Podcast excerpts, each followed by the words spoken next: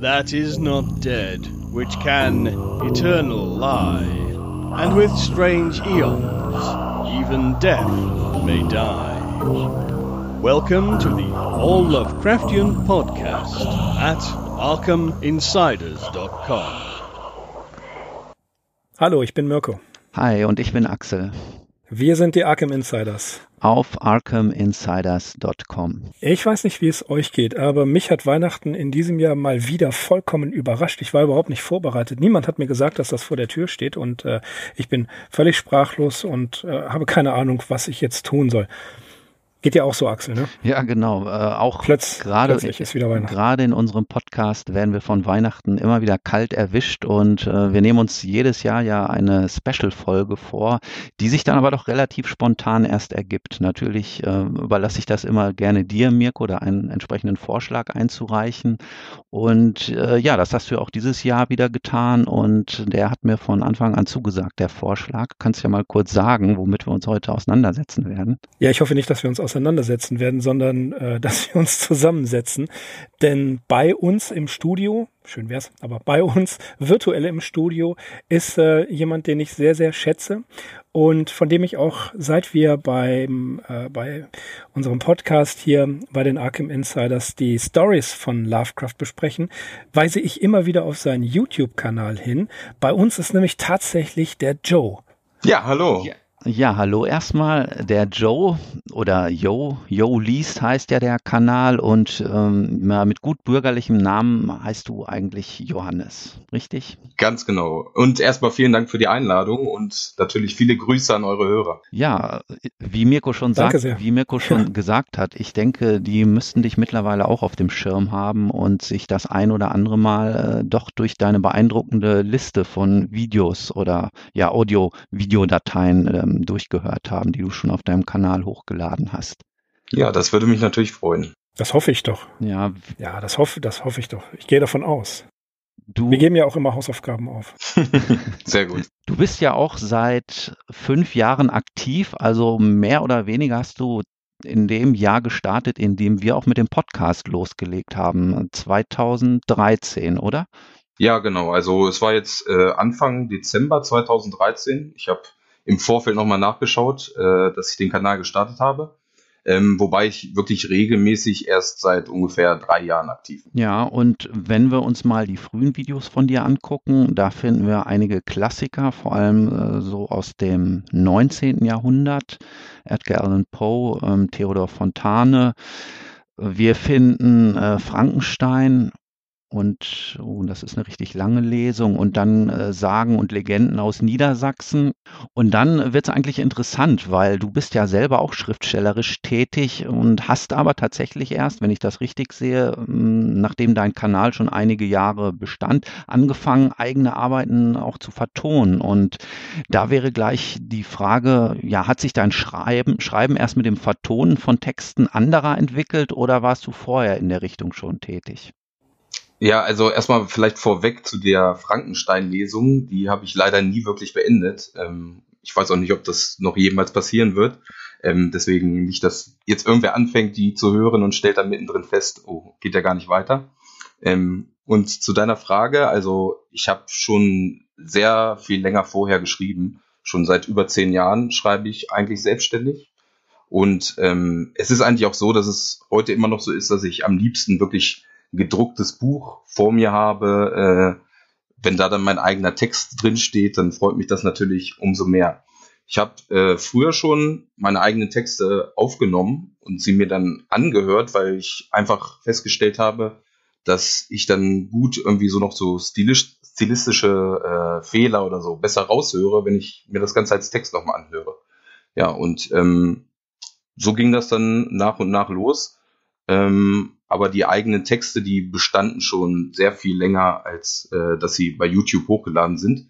Wobei es inzwischen allerdings wirklich so ist, dass ich äh, über YouTube wesentlich mehr Leute mit den Texten erreiche, als wenn ich die irgendwo in, einem, in einer kleinen Anthologie veröffentlichen würde. Ja, ähm, mir ist das auch aufgefallen, wenn man mal sich entsprechende Kanäle anschaut. Also da scheint es eine richtige Community zu geben, die gerade äh, diesen Vortrag von unheimlichen Geschichten bevorzugt. Und äh, ja, in so einer Riege spielst du ja auch offenbar mit schon.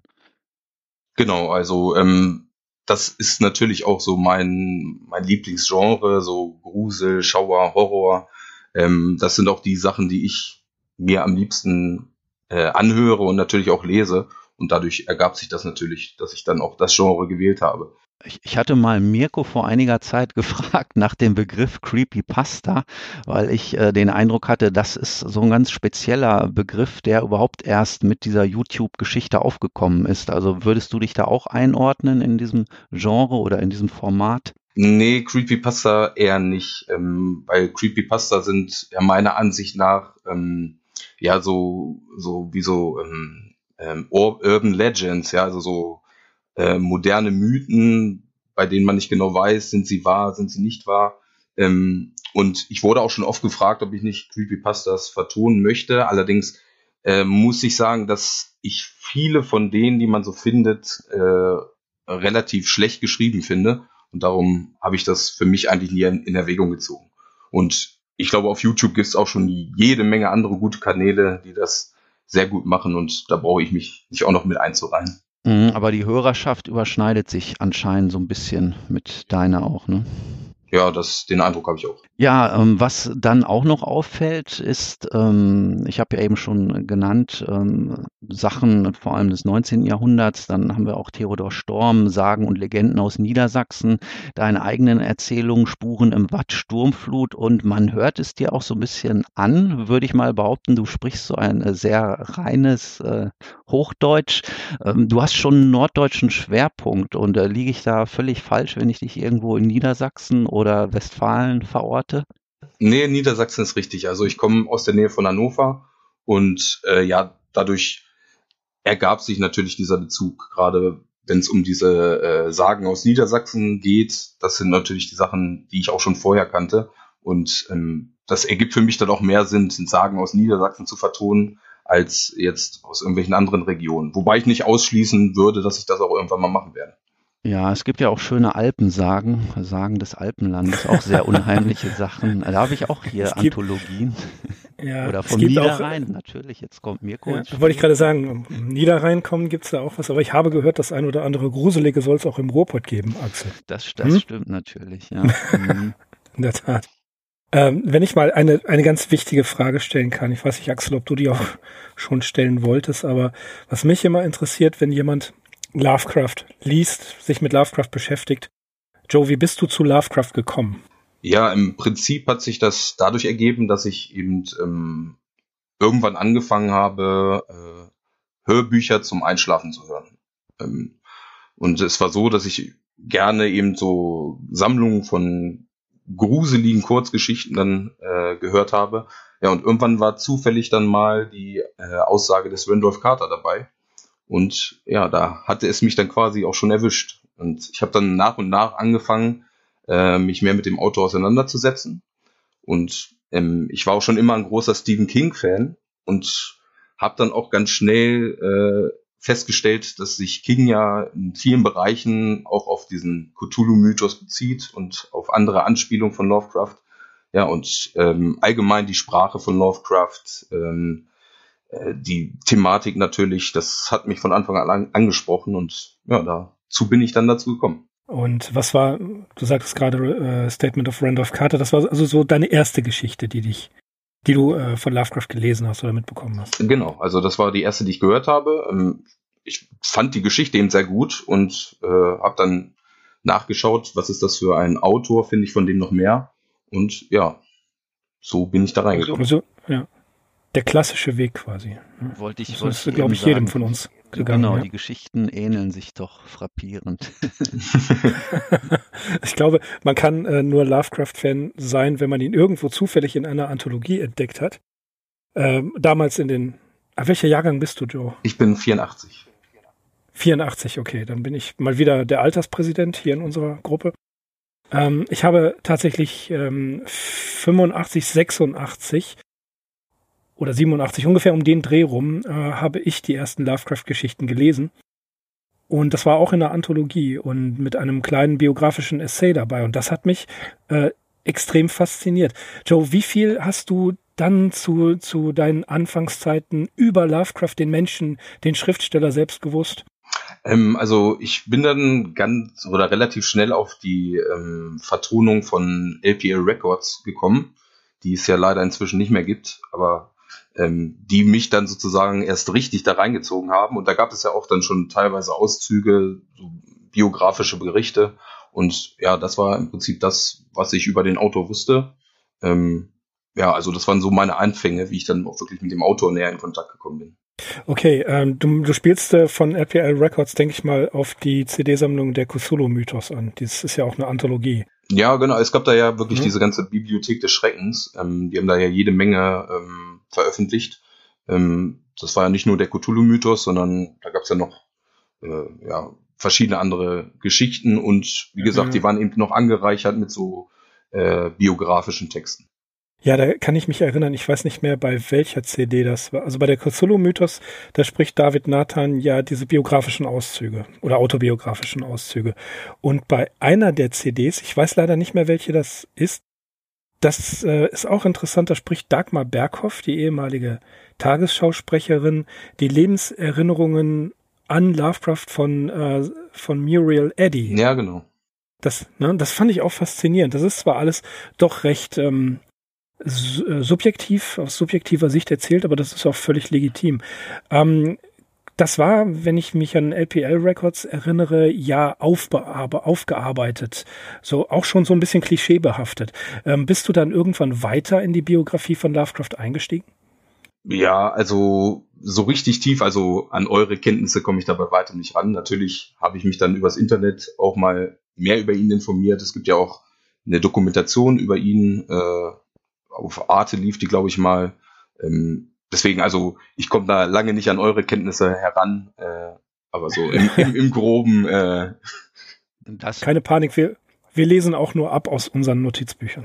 Das ist ja bei uns auch immer nur Work in Progress. Ähm, solange wir den Podcast machen, äh, werden wir uns natürlich auch mit Lovecrafts Leben auseinandersetzen und dann kommt dann halt einfach Wissen dazu, immer wird angehäuft. Na klar. Ähm, aber du hast auch, wenn man sich deine Liste anschaut, bist auch schon übergegangen zu den Sachen, die nicht ähm, originär von Lovecraft sind, sondern hast auch schon einige von diesen Zusammenarbeiten eingesprochen. Genau, also äh, mir war es gerade am Anfang war es mir wichtig, wirklich auch Texte zu vertonen, die noch nicht so bekannt sind, die eben vielleicht auch nicht noch nicht irgendwo anders erschienen waren. Ähm, und irgendwann kommt man natürlich dann an einen Punkt, wo man dann auch auf solche Texte zurückgreifen muss, weil eben so, weil es das Übliche schon in anderer Form an anderer Stelle äh, öfter mal gibt. Und ähm, am Anfang war da wirklich mein Bestreben, eher unbekanntere Texte zu vertonen Inzwischen ist mir das nicht mehr so wichtig. Also inzwischen ähm, gehe ich auch hauptsächlich danach, welche Texte gefallen mir am besten und vor allen Dingen auch, ähm, was wollen die Hörer äh, für Texte haben. Also die meisten der letzten Texte, die ich vertont habe, waren äh, Hörerwünsche. Dass mich also Leute anschreiben, kannst du mal die und die Geschichte vertonen und dann mache ich das. Okay. Okay, okay. Und welche, welche Quellen benutzt du? Also sind das, ähm, interessiert mich natürlich auch. Welche Quellen benutzt du? Ähm, vor allen Dingen sind die, sind die für dich gemeinfrei? Oder darfst du sie benutzen? Ja, genau. Ähm, das ist ja ein großes Thema bei YouTube. Also es ist ja so, dass ähm, die ursprünglichen Texte von Lovecraft ja rechtsfrei sind. Allerdings gilt das eben nicht für die deutschen Übersetzungen. Und ähm, ich hatte dann das Glück, dass ich mich mit dem Fester Verlag in Verbindung gesetzt habe und die mir die Erlaubnis gegeben habe, haben die Lovecraft-Texte ähm, zu vertonen. Ich hatte auch mal bei Surkamp angefragt, die wollten allerdings äh, natürlich eine Gebühr dafür haben, aber beim Fester Verlag kann ich das gratis ja. frei machen und dafür auch nochmal vielen Dank an dieser Stelle, falls da jemand zuhört. ja, wir, wir bedanken uns natürlich auch, weil ich äh, ganz ehrlich sagen muss, teilweise habe ich im Job so viel zu tun, dass ich gar nicht es schaffe, mich konzent zu konzentrieren, um die Story richtig zu lesen. Und als Einstieg, um überhaupt noch mal das ganze Revue passieren zu lassen, höre ich unterwegs immer äh, deinen YouTube-Kanal, Das, äh, das kann ich ganz offen und Sehr schön. sagen. Sehr gut. Ja, weil das, äh, wie du schon an, wie du schon sagtest, wenn man Geschichten hört, dann achtet man plötzlich ganz anders auf Nuancen ja. und auf, äh, auf, auf, die, auf die Sprache, wie sie an sich funktioniert. Man liest, das ist eine Sache, aber man liest vor und man hört, da funktioniert die Sprache völlig anders. Und ja. das ist ziemlich hilfreich, um einen Einstieg in die Story zu finden. Mhm. Also bei mir ist ganz interessant, ähm, gerade wenn ich Texte lese, die ich vorher noch nicht kannte, ähm, dass ich dann beim Schneiden im Nachhinein, wenn ich mir das Ganze nochmal anhöre, ähm, ja, ganz viele Aspekte plötzlich entdecke, die ich beim Vorlesen so gar nicht bemerkt habe, weil man ist dann so in dem Tunnel drin und ähm, ja, also mir geht das auch so, dass ich dann beim, beim nochmal anhören noch ganz neue Zusammenhänge entdecke und neue Details. Ja, da, ich kann das, auch noch. Ja, das, das fällt auf, ja. Ich kann auch noch ein bisschen lobhudeln. Ich habe ja, das ist wirklich noch nicht lange her, ungefähr von einem Jahr zum ersten Mal diese Geschichte von Lovecraft, The Mount, der Hügel, ja. gelesen, die auf so einer einigen, einzigen Plotzeile von Zelia Bishop aufgebaut ist. Und ähm, jetzt, ja, in, in der Vorbereitung zu diesem Podcast oder seitdem wir dich so ein bisschen entdeckt haben, habe ich mir auch deine Lesung angehört. Das sind ja sechs Teile und das hat mir auch nochmal sehr viel Freude gemacht. Also der Text gefällt mir Dankeschön sowieso sehr gut und ich war auch echt froh dann, äh, dass du den schon eingelesen hast, noch vor vielleicht so anderen Standardsachen von Lovecraft, die man möglicherweise noch eher erwarten würde. Also da steht dir ja noch einiges bevor. Der Fall Charles Dexter Ward zum Beispiel oder äh, die Schatten über Innsmouth ist, glaube ich, auch noch frei. Naja, was, was da halt so an Hörerwünschen noch eintrudelt bei dir. Oh ja, ich habe einen ganz, ganz einfachen, ich habe einen ganz einfachen Hörerwunsch, Joe. Das, das lässt sich ganz schnell realisieren. Ähm, da musst du nur ein bisschen Übersetzungsarbeit machen. Ich hätte gerne die Selected Letters 1 bis 5, möglich noch im nächsten Jahr, bitte.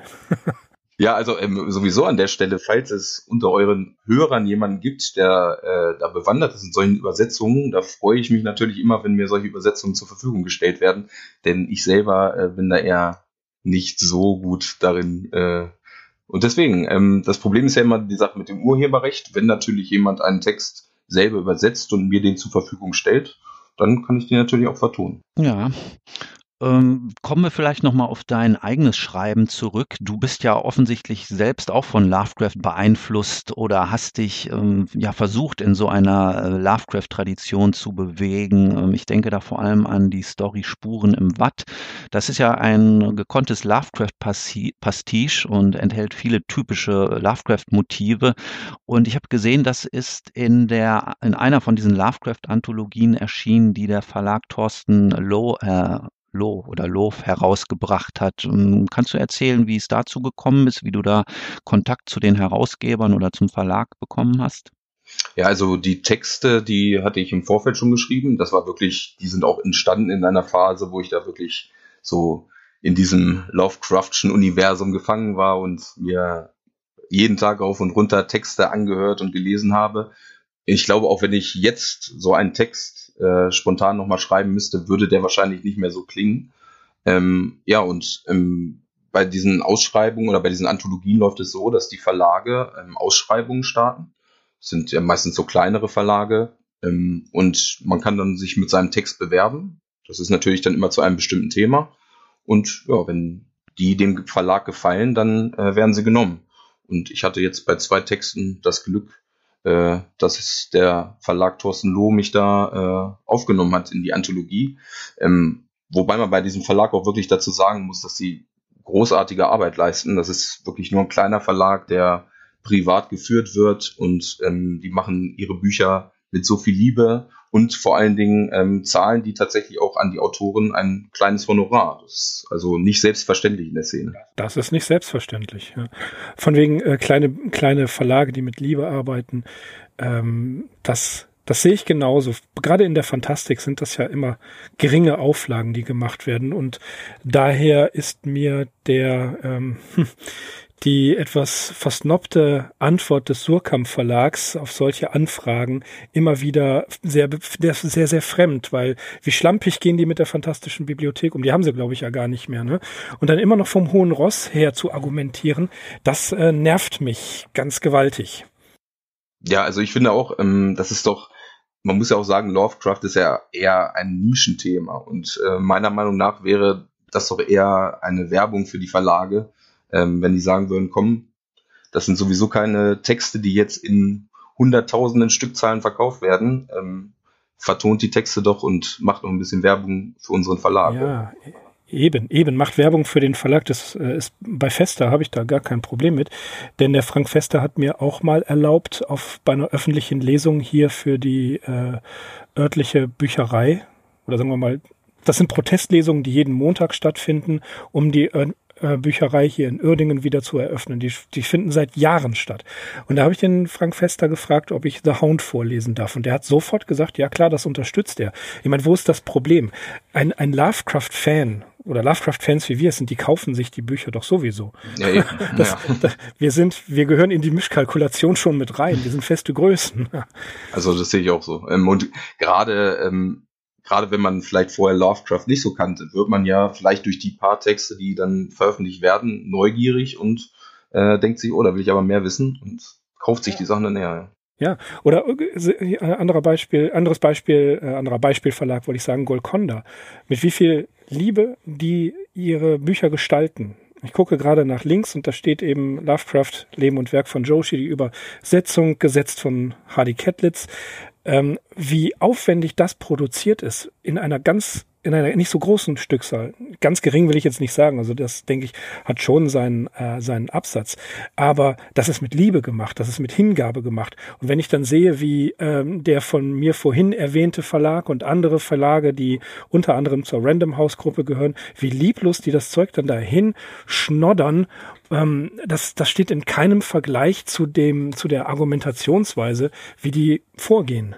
Finde ich nicht nachvollziehbar, denn wir machen Werbung für die. Ja, genau. Sehe ich auch so. Ja, aber kommen wir auch ähm, nochmal auf dein eigenes Schreiben zurück. Äh, zu wie vielen Mal? Jetzt zum zweiten oder dritten Mal. Ich muss natürlich sagen. Nicht oft genug, nicht Axel. Oft, nicht oft genau, genug. Ja, weil äh, ich habe mir auch von dir angehört Askerea und Sturmflut. Und äh, beide Geschichten haben mir auch sehr zugesagt. Und da ergibt sich natürlich die Frage, also das eine Askerea ist ähm, eine Geschichte, das kann man vielleicht schon mal etwas spoilern, wo du auf das äh, klassische Motiv äh, der wilden Jagd zurück zurückgreifst. Und Sturmflut ist äh, ja auch eine Geschichte, die ähm, an, in der Nordsee spielt. Mhm. Also wie wichtig ist dieser äh, ja norddeutsche Aspekt für dich oder ich frage auch deshalb, weil ich mich in letzter Zeit etwas mit diesem ähm, Subgenre des Folk-Horror beschäftigt mhm. habe. Also ähm, ja, so eine Spielart der Gruselgeschichte, die ähm, teilweise auf alte Sagen und Mythenstoffe zurückgreift und die eben ganz bewusst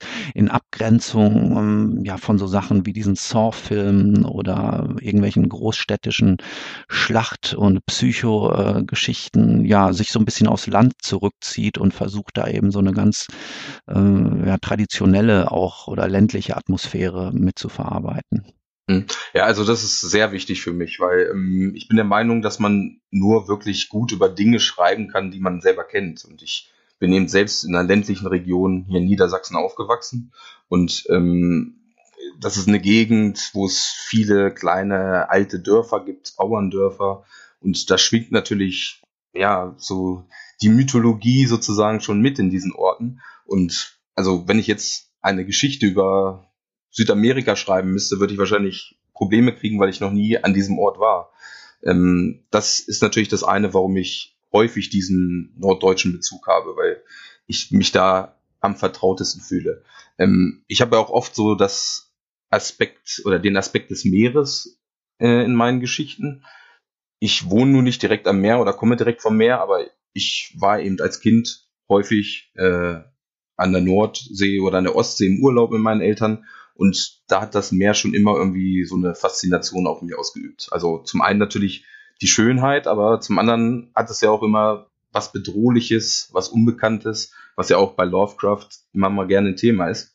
Ich kann mich zum Beispiel daran erinnern, als ich das erste Mal äh, ins Watt gegangen bin als kleiner Junge, äh, dass ich unglaubliche Angst vor diesen äh, Ausscheidungen dieser Wattwürmer hatte, die so aussehen, als wären es Würmer selbst. Und äh, ja, das ist vielleicht auch immer noch so da hängen geblieben. Das heißt also, ja, also diese Region hier und auch das Meer, das sind eben Themen, ähm, die ich kenne und die mich eben auch faszinieren. Naja gut, das ist auf jeden Fall eine Eigenschaft, die dich auch mit Lovecraft verbindet, der sich ja auch als Regionalschriftsteller oder sogar als kosmischer Regionalschriftsteller gesehen hat, beziehungsweise nach, im Nachhinein so bezeichnet worden ist. Also dem ist es ja auch relativ schwer gefallen, sich in komplett andere Milieus oder Begebenheiten äh, hineinzuversetzen. Und eigentlich in jeder Lovecraft-Story findet man mehr oder weniger von ihm äh, selbst bearbeitet auch wieder.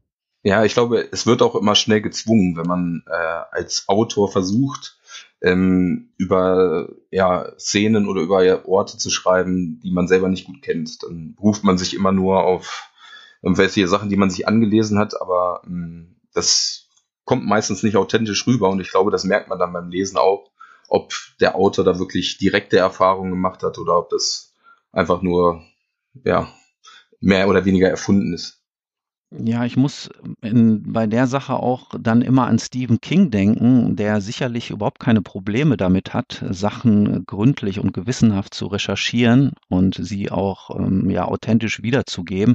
Aber Stephen King ist eigentlich auch ein Autor, wo man merkt, ähm, dass er so bestimmte Typen, bestimmte Figuren immer wieder variiert und auch äh, dieses äh, kleinstädtische Neuengland-Milieu, dem er selbst entstammt, ähm, dass er auch das eigentlich ganz häufig versucht unterzubringen. Und das sind immer die Sachen, die mir persönlich auch am meisten Spaß machen, von ihm zu lesen, weil ich mich ähm, ja da so ein bisschen selbst wiederfinde, weil das die Sachen sind, mit denen ich auch die Horrorliteratur äh, entdeckt habe. So mit 13, 14 Jahren. Äh, Brennen muss Salem, Christine, Feuerkind und äh, diese ganzen Stephen King-Klassiker. Und äh, immer, wenn ich mal was Neues von ihm entdecke, Mirko, du hast mir ja mal ähm, der Bibliothek Bibliothekspolizist gegeben. Das kannte ich halt bis dahin noch nicht, bis du es mir gegeben hast. Und das war eben auch so eine Story, wo man sofort gemerkt hat, ah ja, alles klar, typischer Stephen King. Also ähm, gerade bei Stephen King ähm, hatte er es ja auch, glaube ich, selber mal gesagt, dass äh, er für ihn der Reiz darin besteht, diesen, den Horror im Alltäglichen zu finden.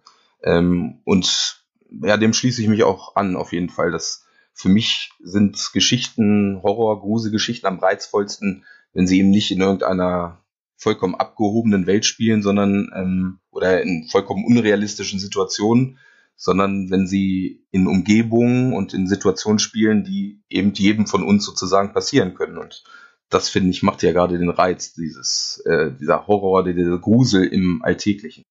Im Detail, also dass dass man wirklich sagt, diese Situation genau. ist für jeden nachvollziehbar. Das ist nicht wie in einem Actionfilm, wo ein äh, super trainierter Held was erlebt und äh, das Problem auch löst nach Campbells Diktum, sondern dass man tatsächlich sagt, das ist die Situation, in der ich mich selber theoretisch sehr schnell befinden könnte, die ist ganz alltäglich und erst genau. das macht den Horror wirklich aus. Deswegen ist ein Horrorfilm immer oder ein, eine Horrorerzählung immer nur dann für mich interessant, wenn sie eben äh, im, im Alltag stattfindet, Klar, ich mag auch klischeehafte Horrorerzählungen, um Himmels Willen. Das will ich gar nicht in Abrede stellen. Aber es, ähm, bei einem Horrorfilm zum Beispiel funktioniert es, wenn die, wenn die Situation so ist, dass man sich denkt, ja, Umzug und neue Nachbarn und so weiter und sich das dann irgendwie hineinsteigert, dass man sagt, ja, das kann jedem von uns jederzeit passieren. Das ist genau das, ähm, das Potenzial, aus dem der Horror seine Kraft schöpft. Ja, das sehe ich auch so. Ähm, es ist einfach, also ich muss zu, zum Thema Horrorfilme vielleicht kurz sagen, dass ich äh, erstaunlicherweise gar kein, überhaupt kein Fan von Horrorfilmen bin. Weil ich finde, die, gerade die neueren Horrorfilme äh, basieren meiner Meinung nach viel zu oft auf diesen Schockeffekt, dass man einfach versucht, die Zuschauer zu erschrecken und äh, das ist ja relativ einfach mit irgendwelchen Jumpscares oder was auch immer.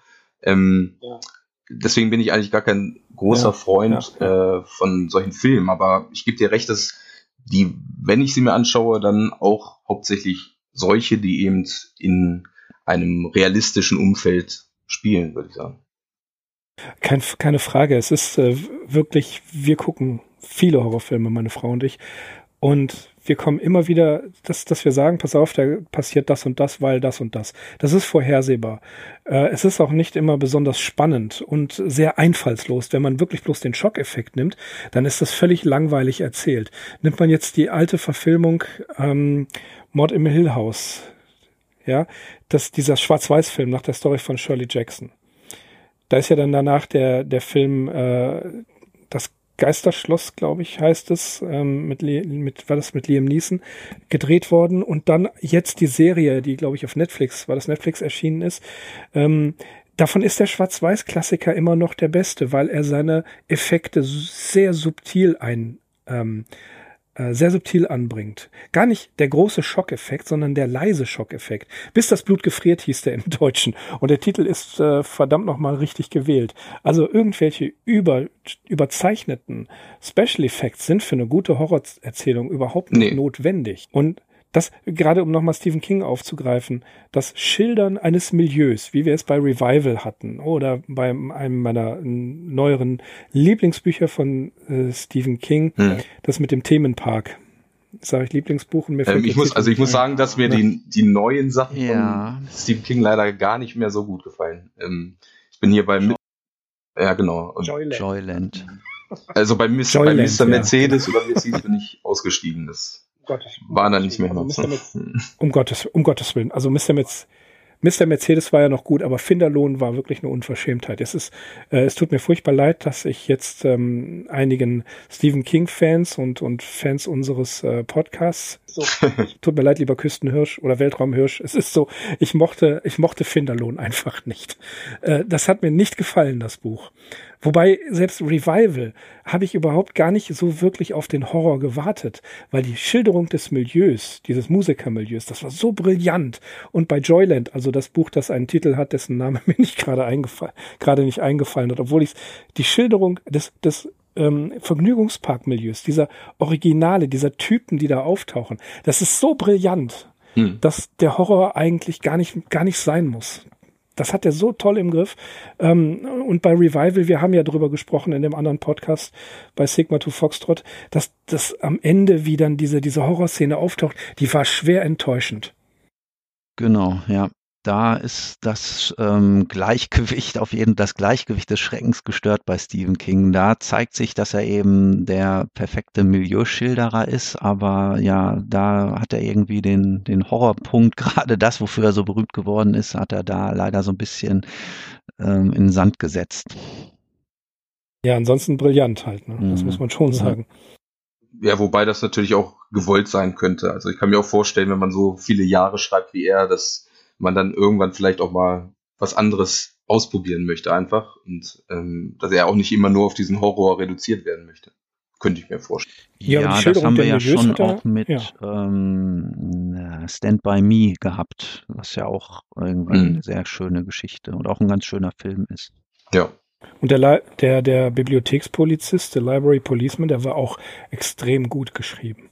Also da muss ich schon sagen, das war richtig gruselig und ähm, hat Horrorelemente, also relativ Horrorelemente.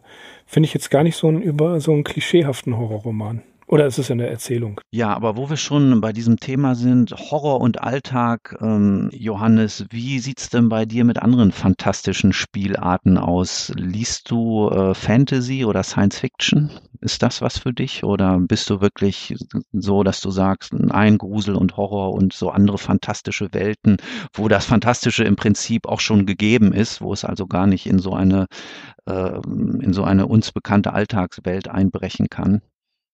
Also ähm, ich muss sagen, ansonsten neben so Horror, Grusel lese ich tatsächlich auch gerne Fantasy, aber dann nicht so dieses klassische Elfen, Orks, was es da gibt, sondern ähm, ja, Conan der Barbar. Ja, genau, das zum Beispiel. Oder eben jetzt hier äh, äh, George R. R. Martin, diese Geschichten. Ähm, also das gefällt mir auch sehr gut.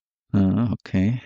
Ja, und äh, doch noch mal zu Lovecraft eigentlich, wenn man hier schon unter Gleichgesinnten ist. Ähm, hast du hast du eine oder sagen wir mal maximal drei Lieblingsstories von ihm? Ja, das ist natürlich eine schwierige Frage. Da wäre es wahrscheinlich einfacher zu fragen, äh, welche mir nicht so gut gefallen. Aber wenn ich mich jetzt auf. Ja, du kannst dich der Frage so oder so nähern, das bleibt dir überlassen. Naja, also wenn ich mich jetzt auf drei einigen müssen, dann auf jeden Fall würde ich sagen, die Aussage des Randolph Carter, weil einfach weil das meine erste Geschichte war. Und ähm, ich diese, diese Grundidee so faszinierend fand, dass ähm, der Protagonist da nur eine Telefonkabellänge vom absoluten Grauen entfernt ist und trotzdem irgendwie damit verbunden ist. Ähm, irgendwie, ja, ähm, finde ich, finde ich diese Vorstellung sehr reizvoll. Ähm, ja, ansonsten Berge des Wahnsinns ist auf jeden Fall noch ein großer Favorit von mir. Das hängt zum einen damit zusammen, dass ähm, wir da diesen naturwissenschaftlichen Bezug haben ähm, und ich selber auch naturwissenschaftlich sehr interessiert bin.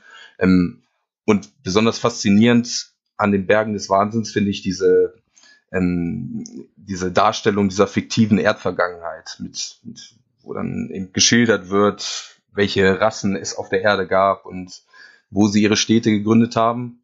Und ich finde, das äh, erzeugt so ein besonderes Gefühl des Alters, was, was Lovecraft ja sowieso sehr gut kann. Aber ich finde, an der Stelle gelingt es ihm so perfekt, dieses, ja, ähm, diese Vorstellung, dass der Mensch wirklich eigentlich nur so ein Wimpernschlag äh, in der Erdgeschichte oder in der Geschichte des Universums ist und dass es davor eigentlich viel, viel länger ganz andere Sachen gab, ähm, die wesentlich größer waren als die Menschheit.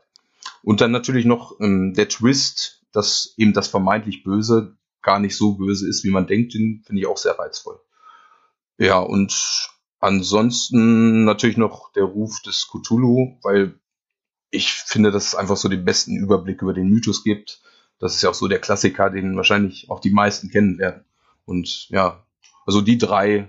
Aber wenn ihr mich morgen fragt, würde ich wahrscheinlich drei andere sagen.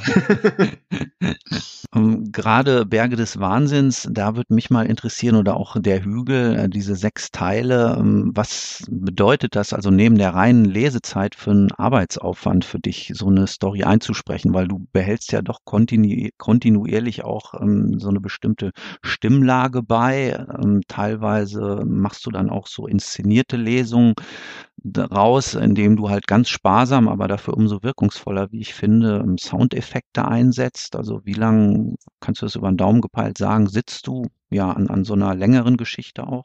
Ja, das ist immer unterschiedlich. Also es hängt zum einen davon ab, oder eigentlich hängt es hauptsächlich davon ab, wie oft ich mich verlese. Ähm, und das ist eben äh, die Sache, wenn ich mal einen schlechten Tag habe. Es gab auch schon Aufnahmesessions, die ich dann abgebrochen habe, weil ich gemerkt habe, okay, ich verlese mich bei jedem dritten Wort. Und es hängt davon ab, wie schwierig der Text ist. Gerade Lovecraft schreibt ja auch nicht immer so ganz einfach. Da sind oftmals auch bestimmte Wortkombinationen, die man dann achtmal aussprechen muss, bevor man sie richtig hat. Ähm, also ich habe auch schon mal überlegt, ob ich mal einen Outtakes rausbringe. das wäre wahrscheinlich sehr erschreckend, äh, weil ja, auch manchmal ein Fluch hier über meine Lippen kommt. ja, gerade dieses, dieser Punkt ist mir aufgefallen, als ich, wie erwähnt, der Hüge gehört habe, weil da ja auch so teilweise so umständliche Fantasy-Namen vorkommen und da dachte ich, ja, das geht ihm immer so leicht über die Lippen hier und da ist kein Zögern, kein Stottern, kein gar nichts. Also das würde mich schon zur Verzweiflung bringen, glaube ich. Ja gut, manchmal habe ich einen Glückstreffer, da gelingt es dann gleich beim ersten Mal, aber äh, meistens sind solche Sachen dann wirklich fünf, sechs Mal eingesprochen. Und es ist ja gerade bei Lovecraft auch so ähm, mit der Aussprache bestimmter Wörter. Da äh, gibt es ja auch manche, die sind da sehr empfindlich. Ich habe auch schon ganz böse Nachrichten geschrieben bekommen, dass ich das und das Wort falsch ausgesprochen hätte. Ähm, oh, deswegen ernsthaft, wirklich? Ja, ja, das mache ich auch, aber ähm, naja, ich mache es so gut wie es kann. Aber vielleicht, um nochmal auf diesen Zeitaspekt zurückzukommen, also das längste ist, wie gesagt, eigentlich das Schneiden. Ähm, das benötigt am meisten Zeit und ist eigentlich auch leider der Part, der mir persönlich dann am wenigsten Spaß macht. Hm, das, kommt das? Ja, das? das ist auch der Das kommt mir bekannt vor, ja. Das ist auch der Grund, warum ich zum Beispiel so Atmer drin lasse. Also da gibt es auch manche Leute, die sagen, schneid doch mal das Atmen raus und bei so ganz professionellen äh, Produktionen, da wird das ja auch alles rausgeschnitten. Aber dann würde ich noch viel länger daran sitzen und dann würde ich einfach auch komplett die Lust verlieren. Und ich finde, die Atmer haben hin und wieder tragen sie auch so ein bisschen zur Atmosphäre bei. Ähm, Absolut, ja. ja. Also grundsätzlich. Also das ist. Das, ja, diese Atma, diese Leute, die äh, das rausschneiden, das sind das sind Profitechniker, die mit ganz anderen äh, Rechnern und ganz anderen Programmen daran arbeiten, das rauszuschneiden. Ähm, das darf man nicht vergessen. Da stecken professionelle Produzenten genau. hinter.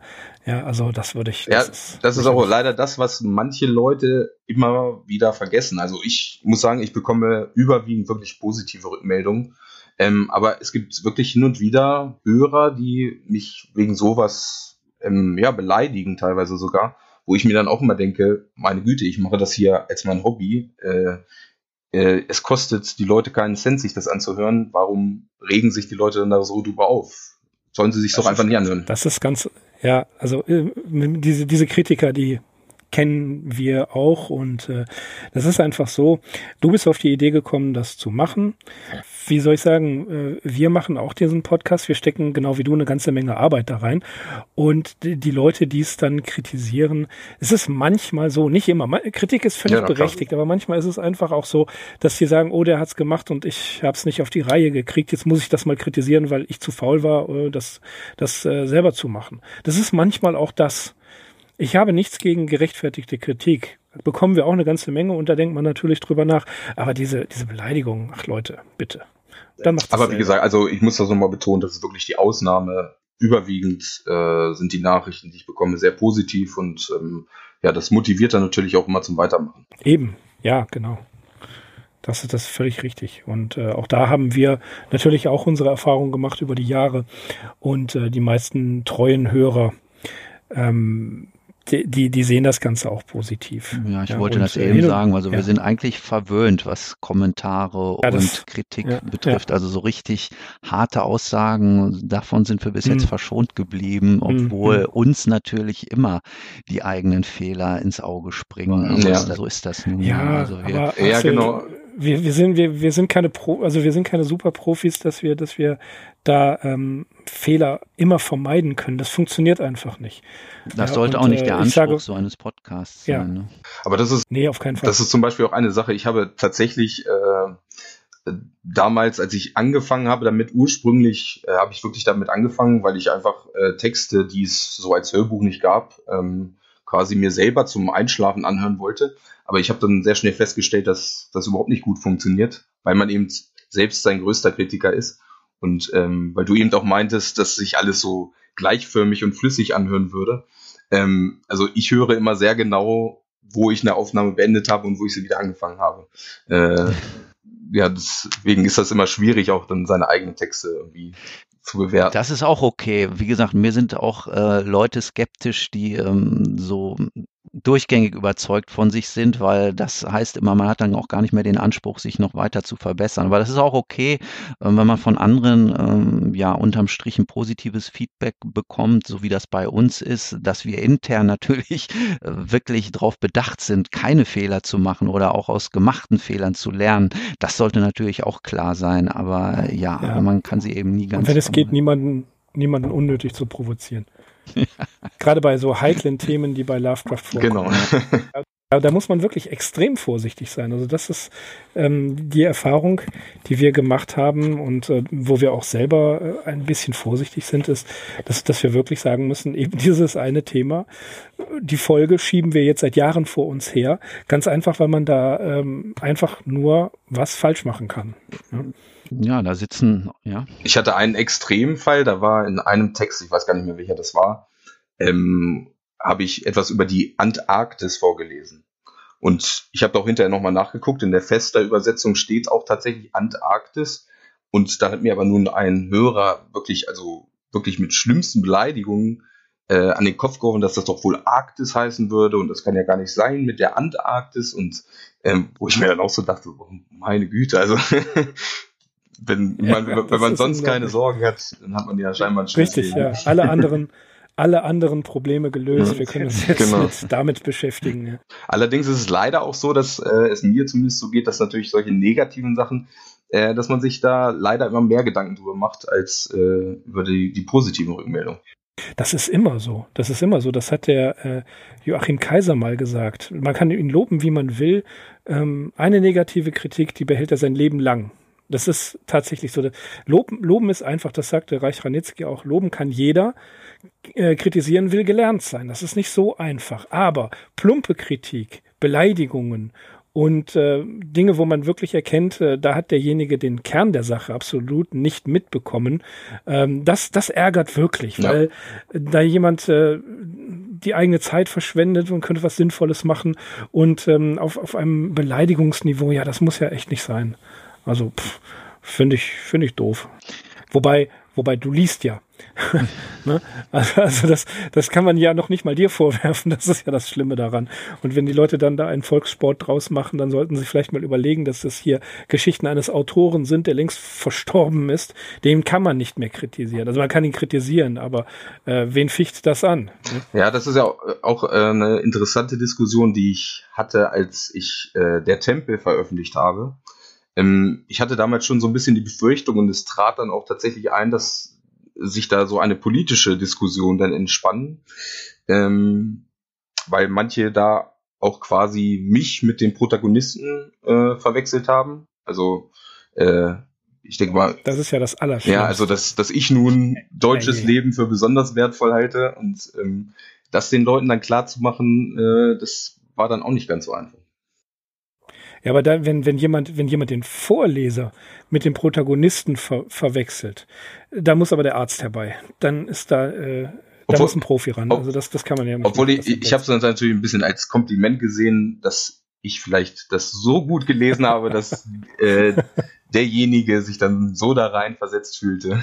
das ist, okay, ja, gut, gesagt, dann ist das also ein Kompliment. Da, da sehe ich auch einfach so ein bisschen YouTube als eine Plattform. Das hast du im Prinzip bei allen Videos. Also du hast wirklich sehr angenehme Kommentare, wirklich viel Zustimmung auch und dann aber auch wirklich Leute, die einfach nur zum Trollen da sind oder die vielleicht irgendwie gerade mal einen schlechten Moment haben und da eingeloggt sind und ähm, ja, gerade da einfach mal was in die Tasten hauen und von sich geben wollen, auch teilweise völlig unüberlegt. Also diese Sache mit der Arktis ja. oder der Antarktis, das würde mich auch mal interessieren, wie da die Rechtfertigung zustande kommt.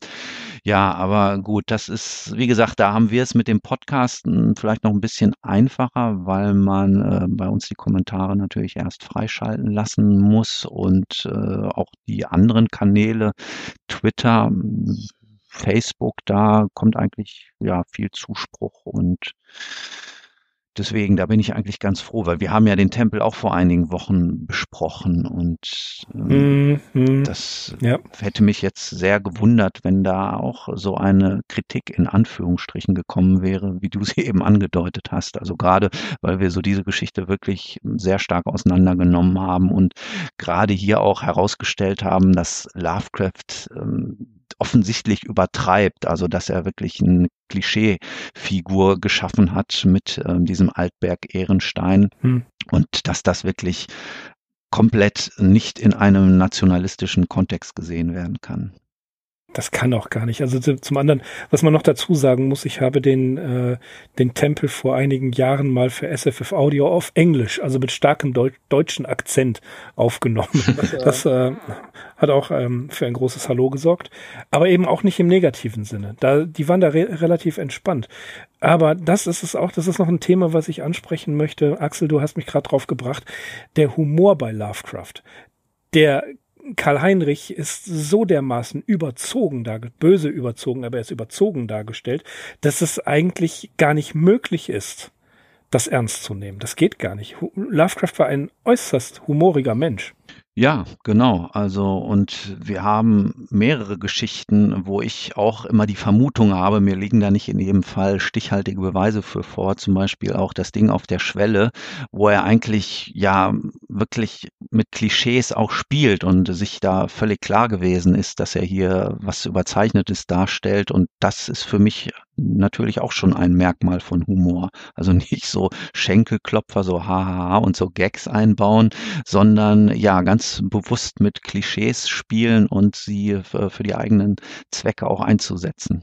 Ja, also wo, wo ich persönlich immer ein bisschen schmunzeln muss, wobei ich das da jetzt nicht einschätzen möchte, ist das wirklich Stilmittel, ist das als Humor beabsichtigt, aber die Tatsache, dass ja häufig Protagonisten dann beim Höhepunkt des Horrors sozusagen in Ohnmacht dahinschwinden. Also, das ist, finde ich immer äh, recht amüsant. Hat natürlich dann auch eben den Effekt, dass eben quasi das natürlich eine gute Möglichkeit für einen Break bietet. Zu sagen, okay, ähm, es geht ja auch darum, oder Lovecraft vermeidet es ja auch, den, den Horror so direkt darzustellen, dass man eben nicht direkt nur mit Monstern konfrontiert wird, sondern immer diese Andeutung, äh, die dabei mitschwingt. Und das ist für mich auch immer so äh, die beste Form des Horrors. Also ähm, es gibt, um nochmal kurz auf die Filme zurückzukommen, es gibt eben bestimmte Filme, die sind, die finde ich auch sehr gut, bis zu dem Zeitpunkt, wo man das Monster dann sieht. Dann verliert das Ganze immer für mich so den Reiz. Aber so diese Andeutung, dieses Nicht-Sichtbare, ja, die Umrisse vielleicht nur, das, äh, ja, das ist, macht für mich auch einen großen Lovecraft-Reiz aus.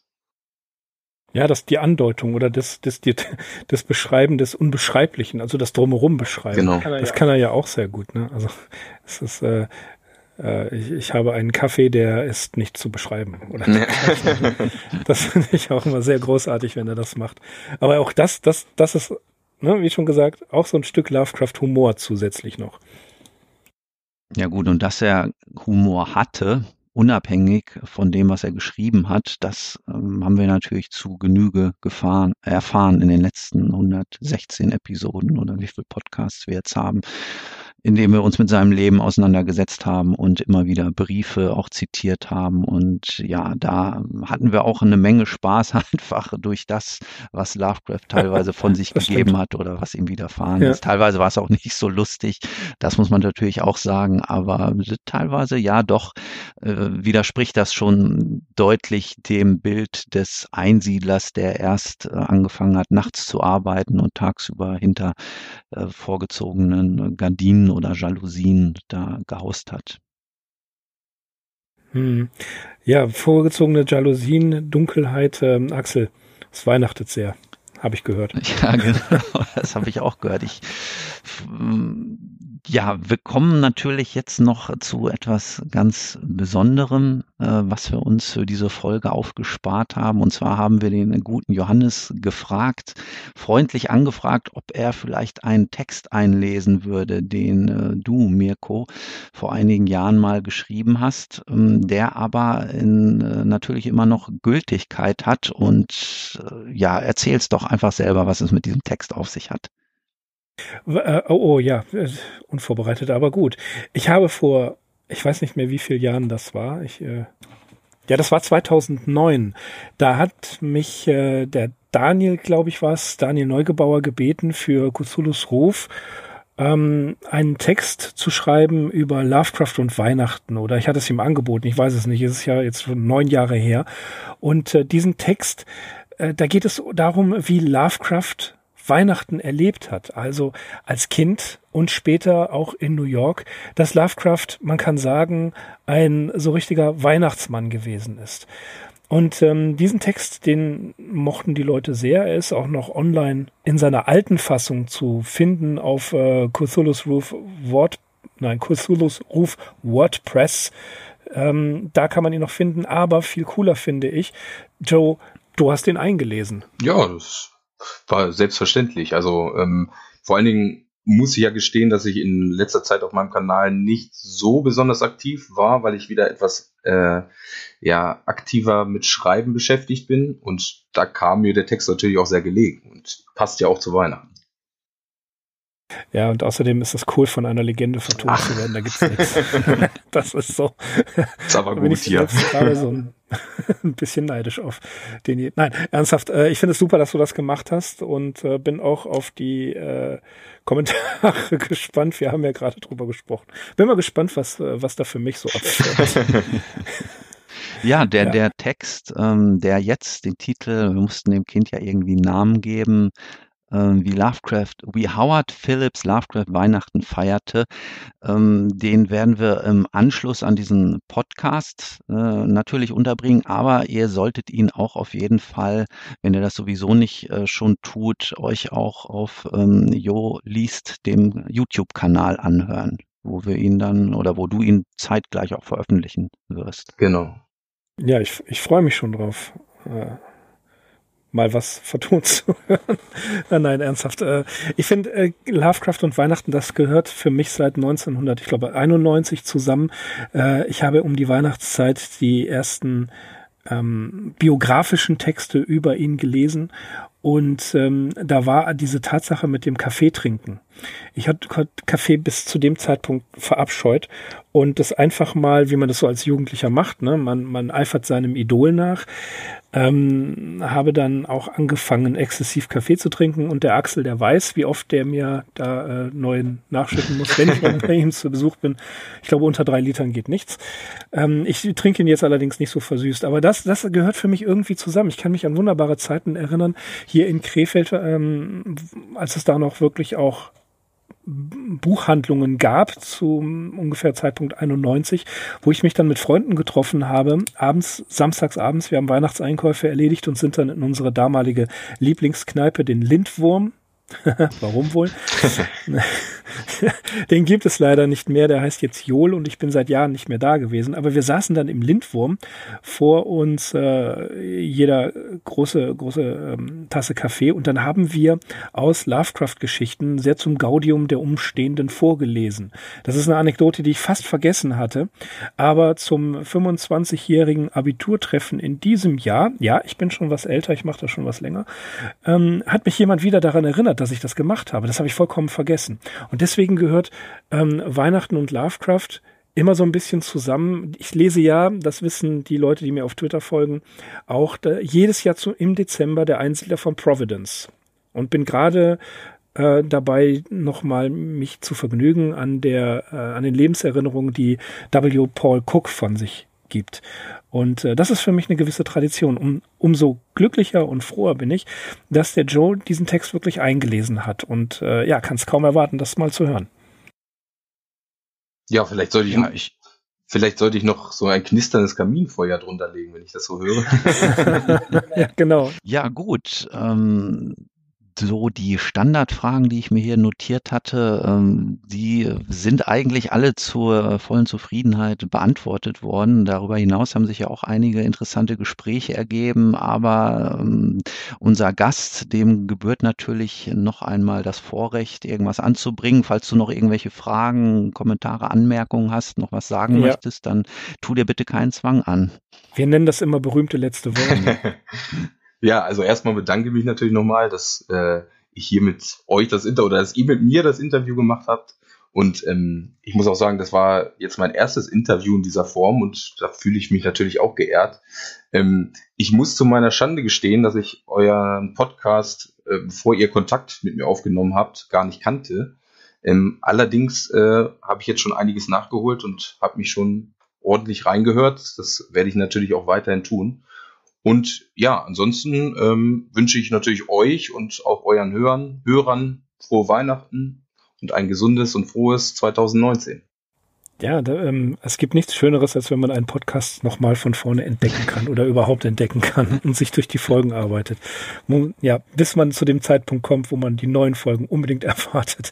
Ja, ähm, Joe, vielen Dank, dass du da Gerne. warst von unserer Seite. Das hat äh, wirklich sehr viel Spaß gemacht. Ja, mir auch. Und äh, danke auch für, danke für deine Arbeit, die du da reinsteckst. Äh, immer wieder äh, Geschichten vorzutragen, Geschichten zu schreiben und insgesamt äh, auch dazu beizutragen, dass Lovecraft verbreitet wird, dass ähm, etwas von ihm online gestellt wird, vorgelesen, dass man ihn, dass man weiter über ihn spricht.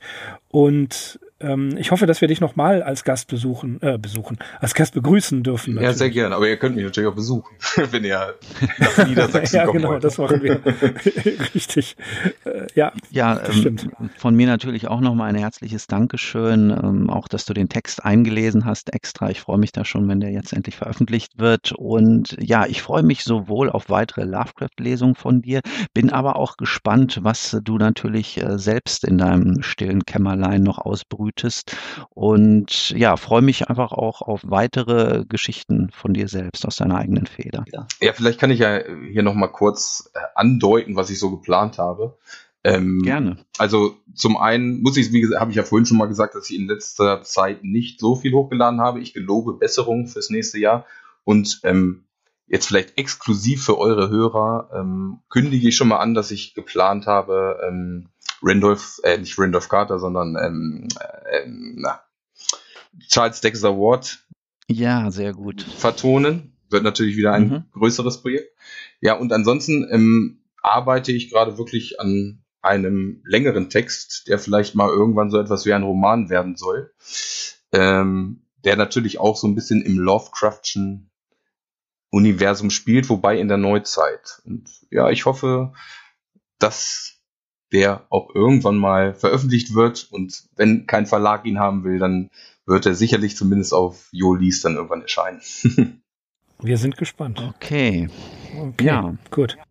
Dann äh, bleibt uns im Prinzip auch nicht viel mehr übrig, als uns ähm, den Wünschen unseres Gasts anzuschließen. Wir wünschen natürlich allen Hörern und Hörerinnen ein frohes Fest, in Anführungszeichen Fest. Ihr wisst, was gemeint ist.